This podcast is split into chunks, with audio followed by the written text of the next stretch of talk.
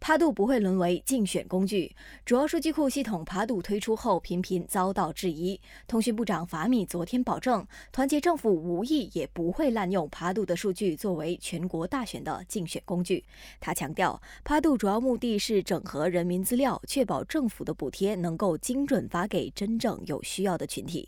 Jadi manfaat utama padu adalah bagi golongan yang memerlukan bantuan, sokongan dan uh, akan diberikan bantuan subsidi dan sebagainya. Jadi untuk itulah fungsi utama, bukan untuk berkempen. 法米也表示，政府不会推出纸张版的注册表格，因为这只会增加工作量。不过，为了帮助不熟悉电子设备的老年人，数字经济中心的团队将动员协助社会大众注册，好让政府可以在这个月三十一号前达到两千九百万人注册趴度的目标。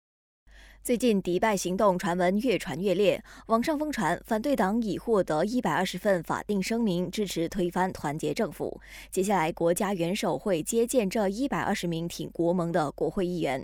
不过，继乌统最高理事洛曼驳斥这个谣言后，就连国会反对党领袖拿督斯里含沙在努丁也证实，这都是假消息。至于即将在这个月底成为我国新一任国家元首的柔佛苏丹伊布拉辛陛下谕令，即日起除了每个星期与柔佛州务大臣和州政府的汇报会之外，他都不会接见任何人。陛下希望趁他上任之前把时间都留给家人。感谢收听，我是余文。